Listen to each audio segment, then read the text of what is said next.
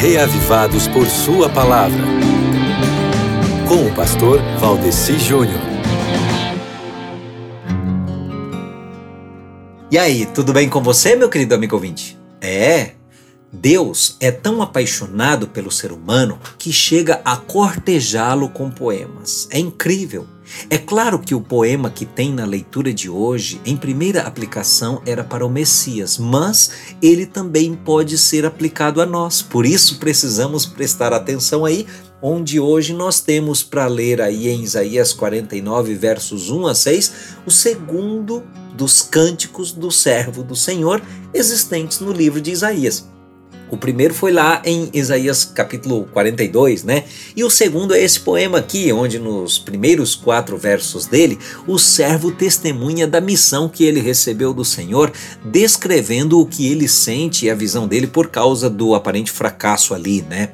Agora, na segunda parte aí do poema, que são os versos 5 e 6, Deus reconforta o servo sofredor e garante para ele que nem o sofrimento e nem o trabalho dele são em vão. E não são mesmo.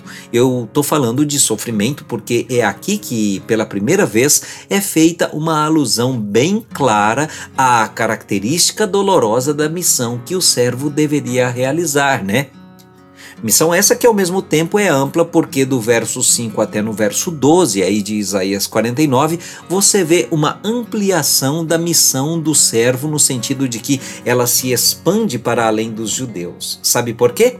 É porque as promessas evangélicas são para todos os povos da terra. Agora, o que eu acho bonito mesmo é o trecho aí do verso 13 ao 17 que nos mostra como é que o amor de Deus para com seus filhos é eterno. Meu amigo, tem muita coisa boa em Isaías 49 que tem a ver com você também.